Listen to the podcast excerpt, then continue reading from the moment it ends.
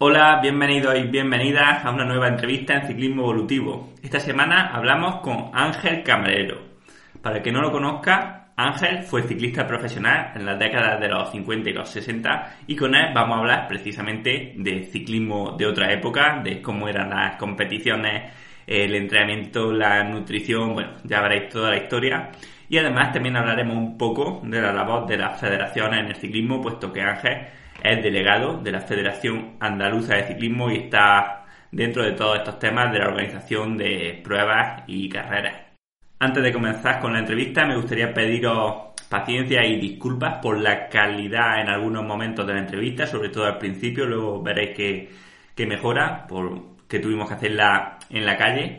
Y también recordaros que si queréis profundizar y aprender muchísimo más sobre rendimiento en ciclismo, sobre entrenamiento, sobre todo lo que vemos en el podcast, tenéis las formaciones en ciclismoevolutivo.com, donde tenéis cursos sobre diferentes temáticas que os serán muy útiles, tanto para programar los entrenamientos de otras personas como los vuestros propios. Así que sin más, y así vamos con la entrevista a Ángel Camarero. Hola Ángel, bienvenido al podcast.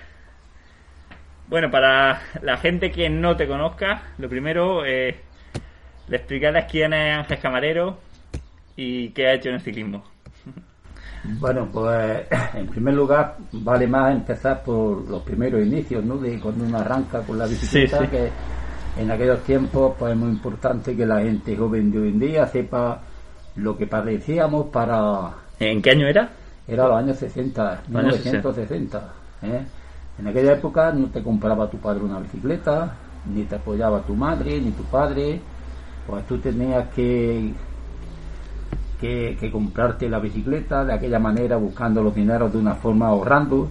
Veían que era que yo prometía mucho, le animaban a mi padre, pero mi padre ni mi madre entraban por, por el aro porque en aquella época hacer deporte eh, estaba mal visto por la sociedad, no solamente hacer ciclismo, cualquier deporte. Había que estar trabajando ya de niño.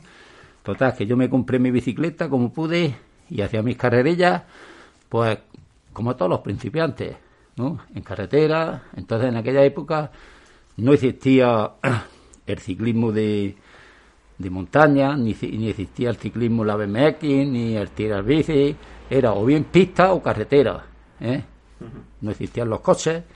Hacer una carrera, correr una carrera era muy fácil. ¿eh? Era muy fácil porque es que no tenías peligro de que te cruzara un coche. Iba de, yo iba de Santa Fe a Motería en bicicleta y venía y no te encontraba a nadie. ¿eh? Total, que empecé a correr en bicicleta ¿eh?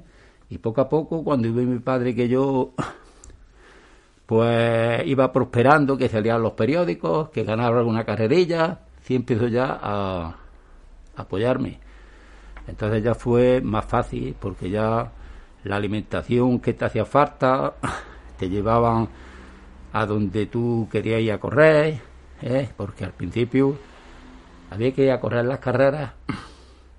Si había una carrera en Sevilla, tenías que coger tu bicicleta, irte a Sevilla, hacer, hacer no sé... O sea, iba en bicicleta de Granada a Sevilla, El, día, de antes de la carrera. Sí, el día antes de la carrera y cuando acababa la carrera te venía, llegabas cuando llegabas. ¿eh? O sea, pero y luego la corría y el mismo día después de la carrera te, venía. Te tenías que venir y mitad del camino te hacía de noche, te quedabas en una pensión y al día siguiente para acá. Llevabas, llegabas cansado, ¿no? llevabas tu bolso colgado atrás y te daban un trofeo. En aquella época eran trofeos muy grandes y, no te lo podías ni traer. Tenías que regalarlo allí al primero que pillabas. ¿eh? Entonces la, la Era, eras como la gente del turrón, los feriantes de, eh, de feria en feria, porque en aquella época en todos los pueblos había carreras. ¿Y tú te ibas solo, tú solo a la carrera? Solo, solo que iba solo. ¿Con cuántos años? ¿Con 18? Eh, pues entonces en aquella época tendría yo, sí, 17 años, 16, 17 años, ya me iba solo. Y, la verdad que había veces que te ibas y corrías, cuando llegaba a tu casa habías corrido otras carreras. ¿eh? Te quedabas en la casa de algún compañero. Pero tú ya que ibas a Sevilla, pues corrías dos o tres, ¿no? Eso es, y, y a lo mejor algún compañero, pues te, eh, te llevaba a su casa, cuando vine aquí se venía a la mía, en fin, que intercambiamos eh, eh, intercambiamos el tema este así, de esa forma, hasta que ya llega el equipo. Cuando ya llega el equipo, pues ya Digamos que pasó profesional, ¿no? No, no, llega un equipo de amateur. Sí. Entonces empecé a correr con CEMAS. CEMAS ya te llevaban, te traían. Ya empecé a ganar carreras, fui ganando carreras. Fui de aquella época muy espabilado eh, en ganar carreras. De allí pasé a Arconga Frutizó, eh, un equipo de aquí de Granada. Del Conga Frutizó pasé a la Estrella del Sur, un equipo de Sevilla. De allí pasé a la Cacera, Arcá, Arcá estuve en Arcá de Namaté. Pasé a la Cacera Bahamonte. Y por últimamente ya, donde ya dejé lo que fue prácticamente el ciclismo de, competición, pues fue en Escarpi, un equipo del norte, donde salimos de Granada en un coche, nos llevó Antonio Jiménez Quiles a tres corredores de Granada, el día antes que había ganado yo el campeonato de Andalucía, ¿eh? me caí en el campeonato de Andalucía, llevaba la pierna, toda la pierna, zafado. Y tú sabes lo que es estar toda la noche viajando en un coche desde Granada a Ibar, pues media hora antes, de, media hora antes de la carrera, lo justo para escribir, ¿no? Y esa, esa a correr. Pues allí, en aquella carrera, pues resulta de que en la rampa del transformador, que le llaman aquello, lo más duro que había. En Eibar. En Eibar, pues me largué. Y hay una bajadita que igual la conoces tú. Eh, antes de llegar allí al santuario de. Eh, allí en. ¿En Arrate? En Arrate, en santuario. La que, bajan todos los años. exactamente. Allí me cogieron cuatro personas, cuatro ciclistas en la bajada que estaba nevada, que yo no la conocía, si yo no conocía aquello. Y de los cuatro entramos cinco y al Espíritu Circuito. Allí ya pues fue a donde yo ya me quedé en el norte porque rápidamente me cogieron allí. Y allí ya pues empecé a hacerme ciclista pero que antes de todo esto pues hemos pasado muchas penurias. El ir a correr en bicicleta que es lo más interesante de esto. Cuando estás solo y a correr en bicicleta y decir mira que voy a correr a Sevilla que va en bicicleta que viene en bicicleta que voy a Córdoba porque siempre estábamos para arriba y para abajo como una anécdota, para que tú te hagas una idea, hoy en día yo te llevo a ti a campeonatos de España seleccionado, ¿no? Sí, sí. Por la federación. Hoy en día te coge la federación, te, te, lleva al hotel, te da tu ropa, tus masajistas, tus mecánicos, como tiene que ser. Pues en aquella época fuimos a correr un campeonato de España a Santa Pola. Eso, está, eso está al lado de Elche. ¿Cómo crees que fuimos a Santa Paula los cuatro corredores que, íbamos de Andalucía Oriental? Porque entonces había dos federaciones, Oriental y Occidental. ¿Cómo crees que fuimos? A Santa Pola, pues en bici, ¿no? En bici. Fue un campeonato de España, como yo hice segundo, hice medalla de plata. Sí. Pues como premio nos trajeron en el tren. El premio que nos dieron. ya me dirás, yo tuve una época, una época muy gloriosa, muy gloriosa porque yo en los años 66 soy preseleccionado para la Olimpiada de México, ¿no? Entonces, pues tenías que estar corriendo, me pilló que estaba, estuve, me pilló en el ejército, en la mili, en Madrid y te llamaban desde la federación, te daban tus permisos en tu cuartel a través del capitán general de la primera región, los permisos, íbamos, iba a correr a todas las pruebas preolímpicas, pero si estaba aquí en, Granada y una carta llegaba, mira que tienes que ir a Valladolid, que tienes que estar a Tarora, en Taroté, y tú te la apañabas. Tú tenías que coger tu bicicleta, montarla en el tren, ¿y qué pasaba? Que montas la, bicicleta en el tren, en el vagón de cola, a donde van todos los paquetes. Y cada estación va parando el tren y cada estación va metiendo paquetes. Y tú te apeas del tren y vas a ver cómo está tu bicicleta. Porque si te la pones encima de los paquetes la que te lían eso era una verdadera odisea. Y, y cuando llegabas al sitio ibas buscando dónde estaba el hotel te presentabas allí después te tenías que volver lo mismo. Ser ciclista era muy difícil Sí, sí. Y ahora nos quejamos, cuando tenemos un viaje de cinco horas, nos quejamos. Ser ciclista era muy difícil muy, muy difícil. Y, al estar corriendo, yo tuve una época, una época de 5 o 6 años que andé media España en bicicleta, como, todos los de mi época. Y ya te digo, hoy en día, pues tenéis buenas bicicletas, eh, buenos equipos, comida, eh, muchos cuidos, gente que orienta. Allí no, entonces en aquella época no existía el ciclismo de hoy en día, el ciclismo del pinganillo, como yo le llamo. Que el, ciclismo del pinganillo, yo para mí, pienso como siempre me comentaba Bahamontes, yo lo tuve a, a Bahamontes como director deportivo en la casera ciclismo de pinganillo es un ciclismo mandado, que te mandan a hacer lo que... En aquella época era... Mm, era...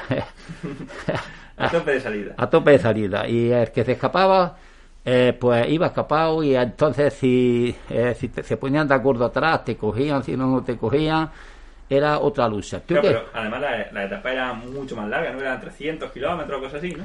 La etapa era larguísima. Yo tengo por ahí... tengo por ahí una una acta de la Huerta Aragón de aquella época que eran dos etapas, dos etapas en Aragón. Si has corrido por Aragón sabrás que aquella zona es muy montañosa. Tiene todo. Sí, tiene todo, pero mucha montaña. Y la Vuelta Aragón era etapas de 160, 190 kilómetros, 200 kilómetros. Y puedo decir que en aquella época, en aquella época, eh, estando en Sabiñánigo, había una la última etapa, que, por la mañana habíamos tenido una crono, habíamos tenido una crono por la mañana. Y por la tarde teníamos una, una en línea, que eran dos sectores, se llamaba dos sectores. Primero el contrarreloj y segundo en línea.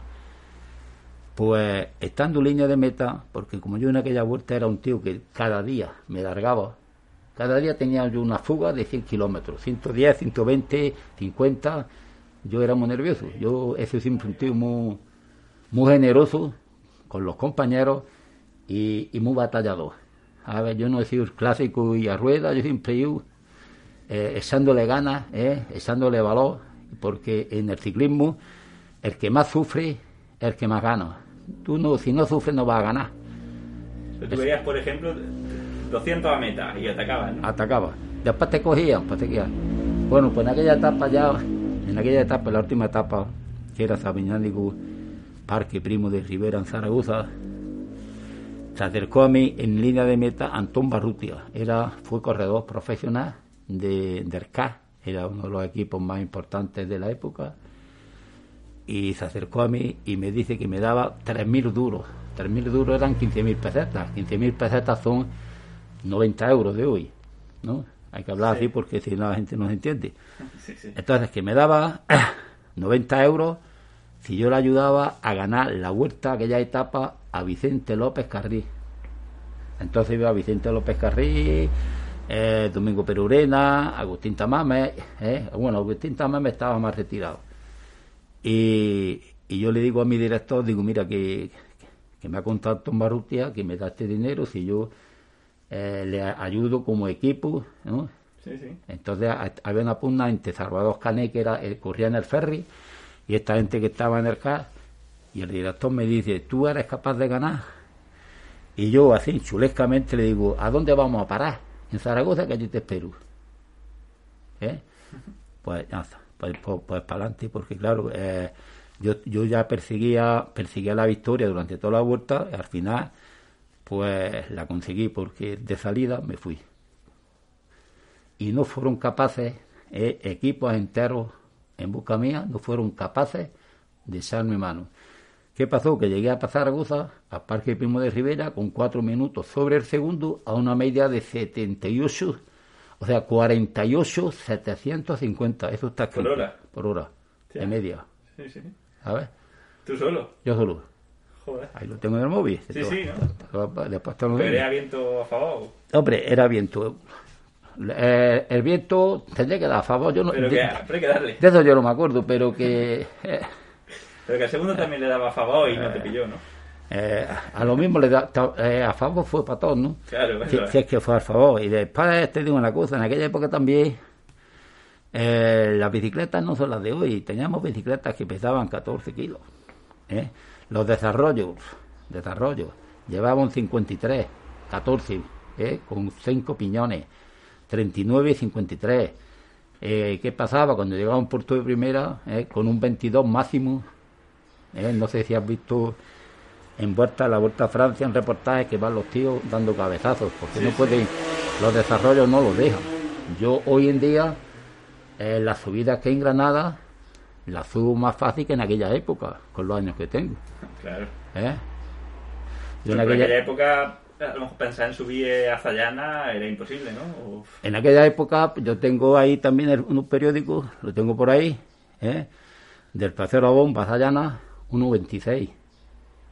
El récord que lo tengo que lo, lo, Yo era una persona que me se daba muy la, subida, mejor siempre me ha dado lo que es la rodador, es un rodador extraordinario y, creo que sigo siéndolo a mi edad, ¿sabes? Todavía. Total, que, que la época que ella era una época muy mísera, muy. Si el ciclismo es sacrificado, imagínate tú, ¿eh?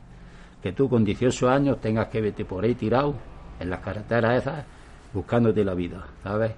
Yo estaba pensando que ahora eh, sería impensable un niño de 17 años por ahí lo denunciarían a los padres. Hoy en día los niños lo primero que tienen es una bicicleta que valga 4, 5, 6 mil euros y si hay una carrera aquí en Armilla y el niño es de, de, Alendín, hay que traerlo en el coche. Eh, eso debe ver un niño. No, no, no. Hoy el ciclismo, y aparte que el ciclismo ha cambiado mucho. El ciclismo ha cambiado mucho. Hay una cosa que yo te quiero comentar sobre el tema ya de la situación actual del ciclismo que tenemos. En aquella época hay la gente, los autóctonos de, de, la, de aquella época, te dicen, coño, es que ahora hay pocas carreras, hay pocas carreras de carretera. Efectivamente, claro que hay pocas carreras de carretera y cada día va a haber menos. Ahora, antiguamente no había nada más que la modalidad pista o carretera. Hoy hay muchas modalidades. Y la BTT alberga una prueba, puede albergar 500, 1000, 3000 tíos en una carrera, un espectáculo. Y la gente compite en aquello que le gusta. La carretera tenemos una dificultad muy, muy, muy grande. ¿eh? Tú organizas una prueba, sobre todo en el área metropolitana de Granada, que tiene los pueblos tan juntos, y tú para organizar una carrera, como mínimo necesitas 150 personas. Hoy lo que prevalece en el ciclismo, y lo veo bien, lo que prevalece es la seguridad de los ciclistas. ¿Por qué? Porque en mi época, como te estoy hablando, hacía 100 kilómetros no te encontraba un coche.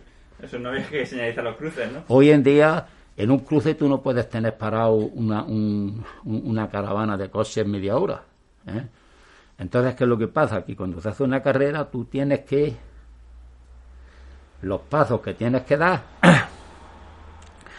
es muy interesante que diga esto porque hay aficionados y corredores que se creen que, las carreras caen del cielo, ¿no? Hoy si un club hace una carrera, hay que empezar a pensar que el 90% de los clubes que organizan carreras lo hacen porque les gusta y pierden y incluso les cuesta dinero. Tienen que pedir meter una prueba dentro de un calendario, del calendario andaluz una vez que está aprobado, tienes que alar a hacer papeles, tienes que pedir autorizaciones por todas las carreteras que pasas. Si es de fomento, si es de la Junta, si es de Diputación, Medio Ambiente, son permisos que sin ellos no puedes no puedes hacer la prueba. Después tienes que pedirle permiso a la DGT. ¿eh? Y, y, una vez que tienes todo esto, la DGT te exige, exige y viene exigido que de aquí a, Granada, ¿qué hay?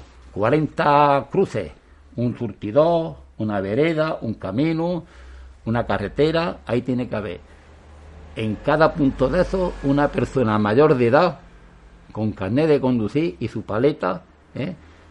allí desde que llega la carrera hasta que acaba, hasta que pasa el último. Y con una e, estas personas que tienen que estar en todos estos cruces tiene la Guardia Civil un listado de los nombres. Si algo ocurre, el responsable es el que está allí. Entonces, cualquier club que quiera hacer una carrera se encuentra que son 80, 90, 100 personas, 40, 50 motos enlaces. Eso es impensable. Eso lo puede hacer una Vuelta a Andalucía, vueltas que son empresas que tienen. Pero un club, los clubes hoy en día no están por hacer carreras ninguno. O sea, es muy complicado. Es muy complicado. Eh, aparte de complicado, arriesgado. Te estás jugando. Y hacer carreras en circuitos urbanos se hacían antes muchas, sobre todo escuelas. Sí, sí. ¿eh? Yo corrí muchas aquí ¿Eh? en, todos los pueblos. Pero claro, tú llegabas a un pueblo y no había coches, y no había cosera. Ahora tú llegas a un pueblo y, y como tú haces un circuito en un pueblo, callejeando, y que los vecinos que no puedan salir, que no puedan entrar con los coches, que no puedan salir, imposible. ¿eh? Por eso nace la BTT. Y la BTT es un deporte que es muy bonito, en su descenso, en rally, maratones, medias maratones, ¿eh? y, de ahí, de la BTT, de la BTT están saliendo los corredores, ¿eh? la verdadera escuela que tenemos hoy en día es la BTT. De ahí saltan los corredores al campo amateur, al élite, a profesionales. Lo habrás visto que van la Vuelta a Francia muchos que salen de la BTT, de las escuelas. Hoy tener una escuela es muy complicado, muy complicado tener una escuela, porque es que eh, tú te haces cargo de 20 o 30 niños y sabes que es que como el maestro escuela que está con 20 o 30 niños y le pasa algo a un niño, tú eres responsable. Y la gente no quiere ir a responsabilidades. Porque hoy todos lo vemos todo muy bien, pero después hay unas responsabilidades y cuando llegan, ¿eh? Claro. ¿Eh? Es decir, yo estoy aquí en la federación o tengo una escuela sin ánimo de lucro, lo mismo que estoy en la federación. Llevo 30 años en la federación costándome el dinero sin ánimo de lucro, porque lo siento, lo llevo en el arma, me gusta el ciclismo y trabajo para el ciclismo. Pero tengo, mi, tengo mis riesgos también. Cuando pasa algo, todo el mundo va al club, a la federación. Eh, sí, las críticas que siempre es que la, federación no hace carrera. No hace carrera, vamos, las carreras. La federación no puede hacer carreras. La federación, lo único que hace, lo único que hace la federación es que la Federación Andaluza de Ciclismo tiene ocho delegaciones. Yo soy un delegado en Granada y vicepresidente en la Andaluza y tengo cargos en Madrid sin ánimo de lucro, sin cobrar un duro, porque me gusta, dejando mi trabajo, dejando mi familia, dejando mi mujer, dejando mis nietos, a mis hijos, a, todo el mundo. Todo por el amor al ciclismo. Y encima que venga gente que diga que es que no haces carreras. Las carreras no las hace la federación. La federación gestiona el ciclismo con sus licencias, con sus carreras, con sus calendarios, las selecciones. Tú sabes en selecciones lo que mueve la Federación Andaluza de Ciclismo al cabo del año. En ropa, en material, en técnicos, en hoteles una barbaridad, son muchas, porque es que hoy en día, antes de, bueno, vamos a la selección a correr a Madrid, ¿no?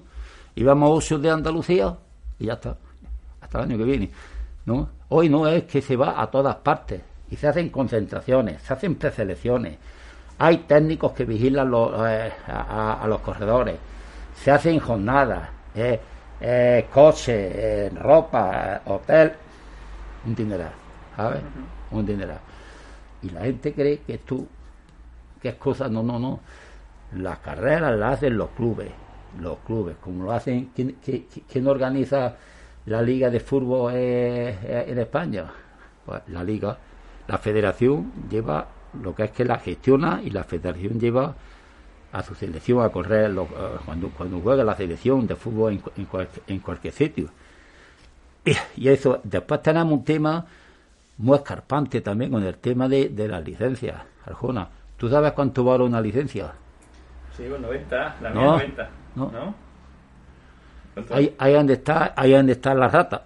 una licencia sale, a la federación cobra por una licencia unos 18 euros aproximadamente.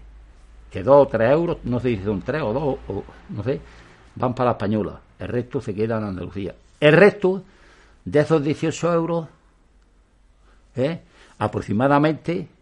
O sea, de, los 18 a los 90, ¿no? Eh, hay que meter un seguro, eh, un RC, para lo que tú hagas durante los 300 y eh, durante todo el año. Tú estás estrenando y tú tienes un accidente y tienes tu RC, tu seguro de responsabilidad civil. Durante todo el año estás estrenando y compitiendo y tienes un seguro de accidente deportivo. ¿eh? cualquier cosa que te hagas por invalidez, por muerte, no tiene limitaciones. Cuando llega último de año que vamos a, a, renovar la póliza, no nos quieren para nada, en ningún sitio. ¿Por qué? Porque no somos buenos clientes. Ni el fútbol, o sea, ni el tenis, o sea, ni el, eh, el esquí, moto y ciclismo, no nos quiere ninguna compañía. Demasiados casos, ¿no? Porque, y hay gente que dice, es que yo tengo mi seguro. No, no, es que el seguro el seguro. Nosotros tenemos, hay, para hablar hay que estar informado. Tenemos el tema de, el, tema en, el, en, el deporte, hay una ley, ley del deporte, una ley. ¿Eh? Una ley que, que la, ponen los, la, la ponen los políticos, el Congreso de los Diputados, en este caso aquí la ley del deporte de Andalucía, donde dice que tú tienes que tener un seguro que te cubra indefinidamente todo, ¿eh? de accidentes deportivos y de RC. ¿eh? Y ese seguro es que estamos pagando, ese seguro es que a la valer la licencia, ese dinero es el valor, el 90% es seguro. ¿eh? La licencia, ¿por qué seguro? Porque hoy en día todos los deportistas federados tienen que tener ese seguro obligatorio y ese seguro lo gestiona la federación. Tú no puedes decir, es que yo tengo un seguro, no, no. Ese lo gestiona la federación. ¿eh? Si ese seguro de accidente deportivo tú pudieras cuando te pega un porrazo y a la sanidad pública la licencia valdría nada y menos. ¿eh?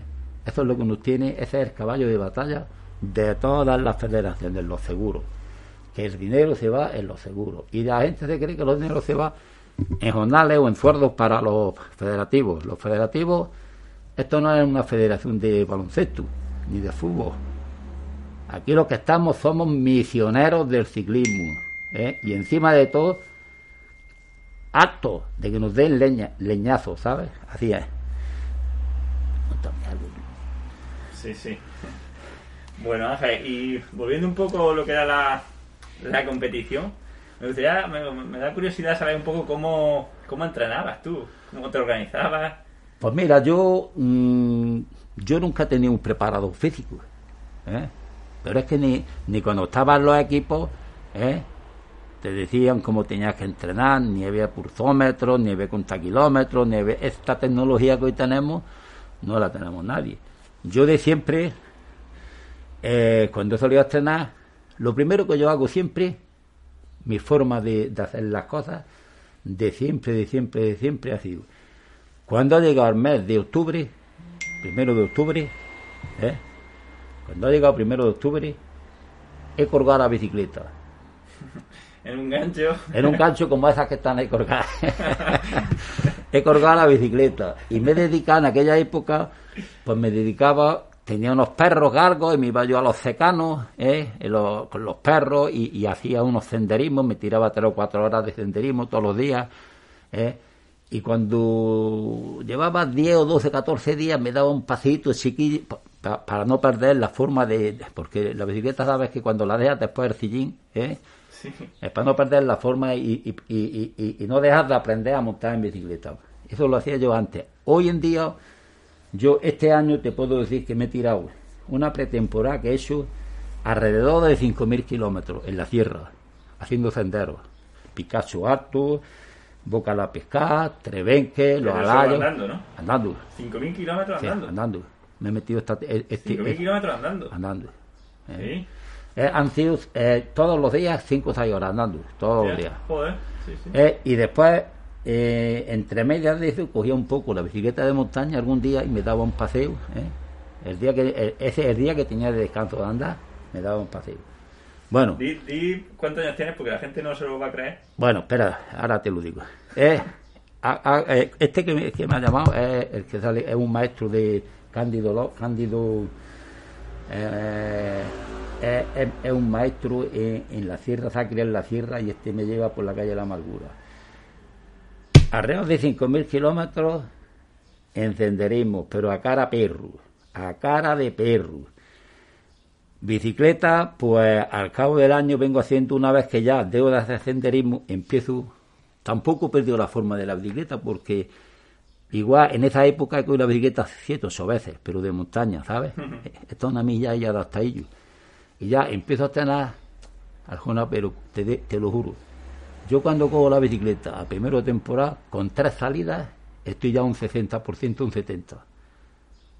Porque la preparación que se hace se te fortalece. Aparte hago gimnasio. Tú sabes que el cuerpo, yo tengo por ahí una pila pesa ahora que he comprado porque ahora no puedo ir a los gimnasios. El gimnasio hay que compensar todo el cuerpo. Claro. El ciclista de cree que como estás en bicicleta y estás todo, el año, toda la bicicleta que va andando más, todo lo contrario. La bicicleta hay que desintoxicar de la bicicleta. Hacer otros deportes, fortalecer el cuerpo. Hasta las pestañas tienes que hacer ejercicio con las pestañas. ¿Eh?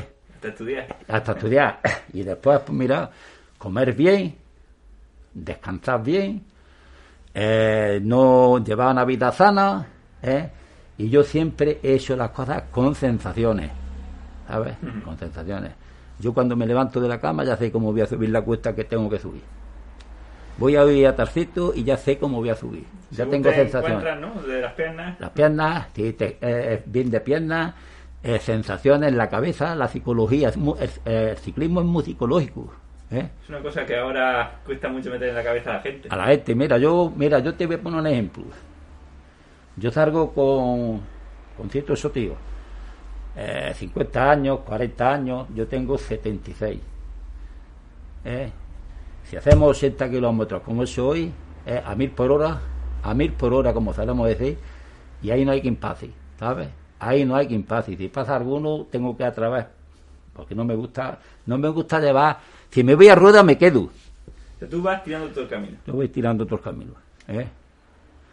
Yo voy tirando todo el camino, yo soy una forma de andar, soy muy valiente, me encuentro muy, muy, muy bien, con, con unas sensaciones tremendas. Este año me encuentro con mejores sensaciones, con mejores sensaciones que en ningún año. No tenés que volver al eh, ciclismo. Y ya te digo, y hombre, a mí me gustaría, yo sé que tener un preparador, que te diga esto tienes que comer, eh, eh, te tiene que ayudar por, por, narices. Pero si yo voy subiendo una cuesta arriba, ¿eh? después de darme, hacerme una serie, yo lo que quiero hacer es muchas series, pero series no hago series de cinco minutos ni de un minuto. Yo digo, bueno, una serie acaso la cabeza y, me he metido 14, 15 o 20 kilómetros con la serie, ¿sabes? Sí, sí. Después para, para un poco, voy haciendo series y, ya te digo, y si, voy, si, si tú vas subiendo una subida, si tú subes una subida y tu cuerpo no te va más, tú tienes que conocerte tu cuerpo. Lo más importante de un deportista es conocerte tú y conocer al adversario. ¿eh? Conocerte tú y conocer al adversario. Y, y de esa manera es como lo he hecho siempre y así sigo haciéndolo. ¿Y cuando competías tenía algún programa o decías, tú que haces tantas horas? ¿O te acuerdas cuántas horas hacía a la semana o series? Eh, eh, eh, cuando yo corría era lo que es hacer la pretemporada y después yo siempre salía todos los días como salgo ahora, pero hay un día a la semana o dos días a la semana que digo hoy descanso activo y descanso activo hace 70, 80 kilómetros viendo el paisaje que no lo vemos cuando vamos a Maricón el último. ¿eh? Y eso te sirve para relajarte, para descansar. Y si algún día eh, no estoy bien, porque no estoy bien, que te notas que te levantes, no estás bien. Eh, vamos a ver, yo tengo un preparador. Y me dice, mira, mañana me tienes que ir a tal sitio y tienes que hacer tantos kilómetros con series de, esta forma, de esta, de esta y de esta. Y yo me levanto por la mañana y estoy una braga. Y si hago caso lo que me han dicho, seguro que voy a pegar un pistonazo para abajo porque no, no estoy, no, no tengo piernas, no tengo cabeza, no tengo sensaciones. Tú eres que tienes que también Claro, lo bueno es las dos cosas. pero, después tú tienes que ser inteligente y decir, no, hoy no porque no, porque no me encuentro. Tú tienes que saber eh, conocerte también. oye, mira, Manu, que, que, hoy estoy reventado, ¿no? Estoy reventado. Pero claro, Manu, que es el, preparador, no va a estar todos los días contigo. Te, está, ¿eh? no, va a estar. No es lo mismo que cuando estás en un equipo de profesionales que ya, pues, día a día te dicen lo que tienes que. ¿eh? ¿Y la, la, nutrición te la llevaba alguien cuando competía? ¿Tenías alguna dieta? Nada, yo no tengo dieta. Yo siempre he evitado las comidas, las grasas. Yo siempre las he evitado y las evito. Los fritos. Yo soy de mucha verdura, de en aquella época era de carne. Antiguamente yo estaba en Durango, yo estuve concentrado en Durango con el Carpi y allí me iba a Berry, bueno, en Berry, allí en todos lados, en Berry, el pueblo de Legarreta. Y allí te comía, allí en, aquella, allí en la parte del norte, era todos los días un chuletón de carne de kilo. Y, y las piernas te se ponían con tanta proteína, una musculación, y eso está visto que eso es malo. Las carnes no se deben de comer tanto. Y no, eh, usar. Eso de los, los, los macarrones, las pastas. se te ponían las patas así, pero a lo mejor no era de la carne, era de, de hacer 200 kilómetros todos los días. De 200, y bueno, y, tanta proteína. Porque la, carne es, que la carne, y la carne está demostrado hoy en día que puedes comer un día a la semana carne, pero ya te digo, tu arroz en blanco, tus tu, tu espaguetis, tus macarrones, eh, el pescado, la verdura, eh, fruta. Yo, por ejemplo, por la mañana yo me levanto y, y me tomo todas las mañanas dos vasos de agua, todas las mañanas, para limpiar el cuerpo. Uno va con un limón estrujado. A continuación me como cuatro o cinco piezas de fruta, fíjate tu alimentación. ¿eh? Cuatro o cinco piezas de fruta, ¿eh? una tostada con aceite y el tío sale con la bicicleta asando mixto. ¿eh? Sí, sí, me y, y hacer 80 o 90 kilómetros, ahora, si yo tuviera que hacer una prueba ya, eso no. Pero para hacer 80 o 90 kilómetros, con eso tiene suficiente. ¿eh? Comer trempano, ¿eh? no comer comidas copiosas ya a última hora. ¿Y en, eh, el que quiera ser ciclista, que tú lo sabes muy bien, tiene que, cuidarse mucho. Y hoy en día, hoy en día no es la alimentación de antes. Antes la alimentación era muy sana. Hoy la alimentación, si no lleva una, si no tiene una persona que te diga esto, esto y esto, apañado va. Si estás compitiendo, ¿sabes? Si estás compitiendo. Ahora, si eres un cicloturista, si eres un amante del ciclismo que te gusta pelearte con los compañeros, hacerte tus marchas, pues es distinto. pero... decía algo de que cuando tenía alguien la oreja afilada es cuando iba bien, ¿no? La oreja no, es la nariz. La nariz afilada, ¿no? Yo, yo, yo, yo, cuando, cuando veo a un ciclista me fío siempre en la nariz, ¿eh? En la nariz. Eso le está pasando a Juanmi, que ya lo, ya lo veo con la nariz afilada, ¿eh? Ya va como los tiros.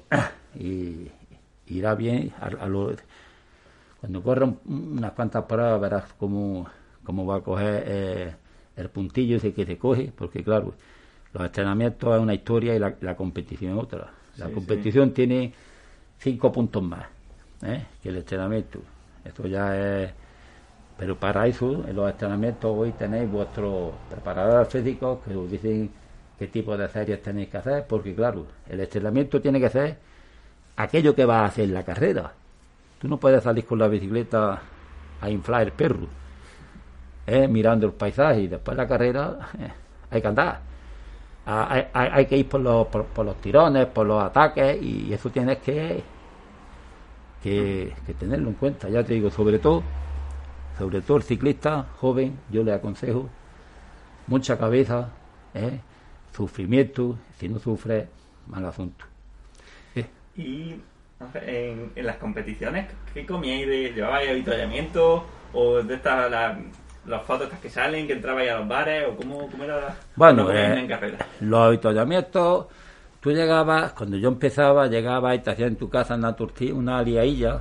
Yo hacía una aliailla con, una tortilla con un par de huevos. En vez de echarle sal, echaba azúcar, que estaba muy buena, arroz con leche. Eh, la carne y después este de avituallamiento era el plátano era lo clásico entonces no había barritas. Sí, pero para 300 kilómetros no podías llevar muchos ah. plátanos tampoco. Llevaba un plátano, llevaba. Eh, después en las carreras, por pues lo mejor iban y te daban.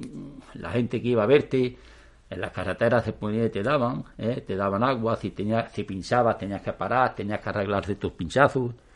¿eh? Eso de meterte una rueda, tenías tú que arreglar el pinchazo. ¿Pero cuánto tardaban a arreglar un pinchazo? ¿Cinco minutos? Pues entonces sabíamos arreglar pinchazos. Hoy es que no claro, pero tardaba cinco minutos por lo menos, que perdía, el pelotón y ya. Pero bueno, eso era incidencia de carrera. Hoy es que no saben arreglar pinchazos. ¿eh? Hoy yo he visto ciclistas que salen con la bicicleta y pinchan y, y se quedan tirados. ¿sabes? Entonces teníamos. Eh, yo, yo centraba las ruedas, yo radiaba las ruedas, el mecánico era yo, todo. Tú tenías que saberlo hacer todo Comido, los bolsillos, las camisetas llevaban dos bolsillos adelante y tres atrás. Atrás te echaba, te echaba, lo que nos echábamos era mucha azúcar. En aquella época la azúcar venían en trozos, en terrones, ¿eh? gordos.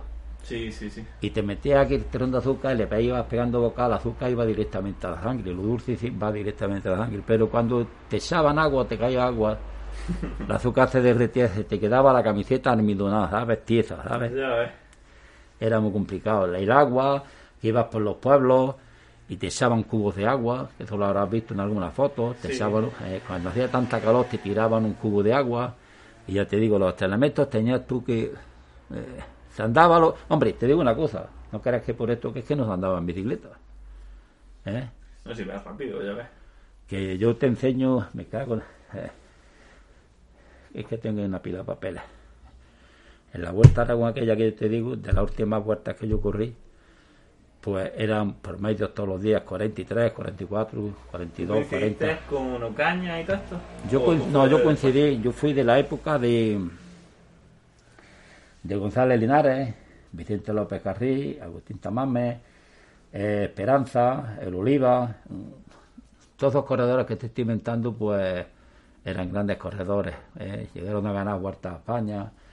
Yo mm, tuve la mala suerte de que en la época que, estuve corriendo pruebas preolímpicas para ir a México, pues estando en la mil y cogí una colitis que casi me muero. Aquello fue lo que me, dejó. Eso te lo que te retiró, ¿no? Me retiró, no es que me retiró, que estuve un tiempo largo que no pude, ¿eh? mientras que, aquello, me aquello me evitó que fuera yo a México. A ver. Después, mm, el ciclismo era muy sacrificado. Es que era muy sacrificado. ¿Tienes alguna anécdota así que recuerdes, o graciosa o, triste? De... Triste. Eh, pues ya ves tú, triste. ¿Te parece más triste que cojas una bicicleta y, que te vayas que, que, te vayas con un amigo a Arbizu, Arbizu del Arcón, eh, Arbizu del Arcón en Sevilla, que está al lado de ese pueblo, está pegado allí a Escala de Guadaira, y llegar allí por la tarde en bicicleta para correr otro día y, y, enterarte allí de que la carrera pues, pues, la habían suspendido. Ah, hoy, con, los medios que tenemos, mm. y llega allí, bueno, y ahora se han suspendido la carrera, se han suspendido la carrera, ¿qué vamos a hacer? Le digo yo al otro. Dice, pues yo no tengo dinero, ni yo tampoco. Y fuimos en busca de las Cardi, de las Cardi, le contemos lo que pasaba, que no hay, que no hay carrera y que no teníamos para volver. Y el hombre nos dio un dinero para que de regreso pudiéramos costearnos la comida y, lleguemos a, a, este pueblo que hacen los mantecados, ¿cómo se llama? Estepa. Estepa. Y allí nos quedamos una pensión otro día a casa Santa Fe. Anécdotas de esas. ¿eh? ¿Te parece poca anécdota ya correr un campeonato de España en bicicleta? No, la verdad Alicante. que es buena anécdota. ¿Eh? ¿Y qué te voy a decir? Y, robando por ahí cuatro melones para comer cuando iba y, durmiendo. Mira, una anécdota una anécdota. Voy a correr una carrera, estaba yo en, en aquella época estaba yo ¿En qué equipo estaba? No sé si era Arcema o era Arconga. Y me fui a correr. No, en Arconga no, en Arcema. Y me fui a correr una carrera a Arjunilla. Y cuando llegamos allá a Arjunilla, un compañero mío, en bicicleta, pues no había donde quedarse a dormir, porque en, los pueblos, antes de los pueblos, pues los feriantes te quedaban las pensiones y las pensiones que había te quedaban que era muy difícil, muy, difícil coger una pensión. Total, llegar y corríamos sábado allí y el domingo en Baiza. ¿eh? Y el lunes, que era puente, corríamos en Ciudad Real. ¿eh? En Ciudad Real. Pues bueno, el sábado me encuentro yo allí con todo el equipo Conca Frutizó, yo solo, con los mejores de Andalucía, porque mi padre no quería que yo estuviera en el Conga por circunstancias. Tú has tenido tu padre, te ha dicho esto, lo otro. ¿eh? Circunstancias, mi padre no quería. Y, me encuentro con, un equipo, lo mejor de Andalucía, dándome estacazos, estacazo viene, estacazo va, estacazo viene, estacazo va, hasta que yo doy el estacazo y me voy. ¿eh? Y hubo que ir por los tíos casi de noche a recogerlo por la carretera. Pues mi compañero este y yo no teníamos donde quedarnos a dormir, ni coche para venirnos, ni nada, porque otro día teníamos que ir a Baeza por la tarde. Pues bueno, pues a la salida del pueblo había allí una había allí dos personas mayores sentadas en la puerta y tenían una casa que dentro de la casa tenían un terreno muy grande que allí tenían como donde trillaban el trigo dentro de la casa y le digo yo a la, a la abuela aquella digo mire usted que nos pasa esto ¿por qué no nos daste una manta que nos quedamos ahí en el campo a dormir que es que no hemos encontrado y entonces la mujer Dije, mira, mejor que tú metas, no, os doy camas porque han venido todos mis hijos, pero podéis meter ahí, ahí dentro, ahí va a estar más a gusto, yo dormimos con una manta. Nada más salía el sol, a Baeza. Allí llegué y gané la carrera también. De Baeza eh, me fui, esto fue una anécdota, una, anécdota pues ya. Me fui a correr a Ciudad Real. Yendo escapado, antes de llegar a la línea de meta, paso por un pueblo muy grande que no recuerdo qué pueblo era. Había una boda que salía de la iglesia y yo escapado allí con la bicicleta en la mano, con la bicicleta en la mano, eh, pasando por la gente, ¿sabes? Y la casualidad de que cuando ya salgo de todo aquel embrollado, sigo, gano la carrera y al día siguiente, aquella carrera de ver que eran las primeras carreras que televisaban, estaba yo aquí en Armilla, hablando con mi novia en su casa y esa es la carrera. Digo, mira, yo ni lo sabía, ni lo sabía y me veo yo andando, esquivando a la gente, ¿sabes? Y acababa allí y a Granada en bicicleta. Tres días corriendo, corriendo y viajando. Sí, ya, para soltar piernas, la, vuelta. Esa para soltar piernas, ¿sabes? Y hay ni masajes, ni de, de estiramientos, ni nada, de nada, de nada, nada. Muy, muy, muy, muy difícil, muy difícil, muy difícil, muy difícil. Yo tuve que dejar la bicicleta aburrido, la dejé aburrido porque no, no se ganaba, no se ganaba en dinero. Después, aquí en Granada, pues en aquella época fui una persona muy, muy importante y fuera de Granada eh, en el norte, en el norte he ganado carreras, he ganado carreras por toda España, eh, por toda España. Pero más he pasado. Eh. Y aquí me tienes con 76 años, que los, los 18.000 kilómetros todos los años, el senderismo, el gimnasio, y yo, dicen que la felicidad no la da el dinero, pero la felicidad el dinero, con el dinero puedes comprar una bicicleta y ser feliz. es lo mejor que hay, ya está. Eso es para ti la felicidad, ¿no? Seguir como ahora, haciendo mucha bici, eh, andando, ¿no? como mucha bici. Y ayudándole a todo el mundo, en la federación dándome hostias. Mira, ahí tengo cuatro bicicletas y otra que tengo arriba, cinco, porque no tengo cinco bicicletas. Ahí, una detrás de otra. Y esa es mi ilusión, la bicicleta.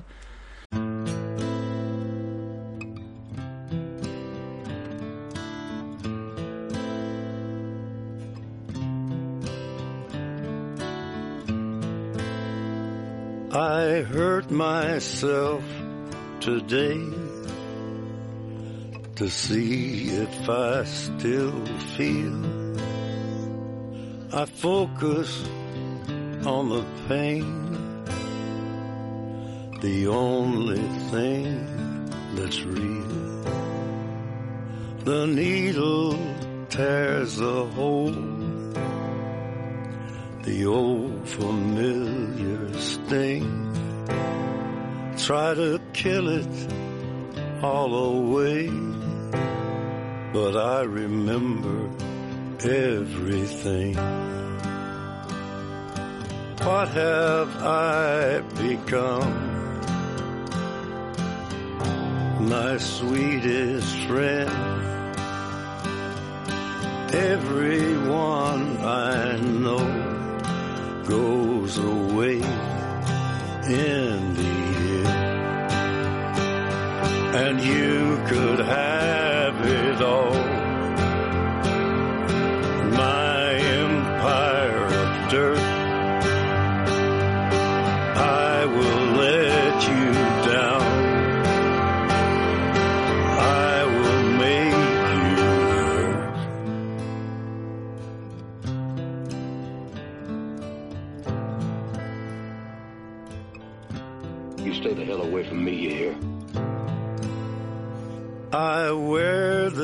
Crown of thorns upon my liar's chair,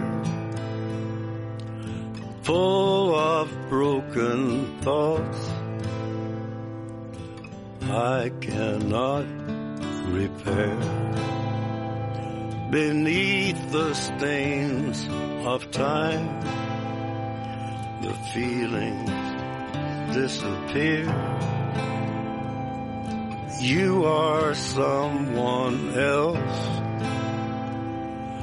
I am still right here. What have I become? My sweetest friend. Everyone I know goes away in the. And you could have it all. My empire of dirt. I will let you down. I will make you hurt. If I could start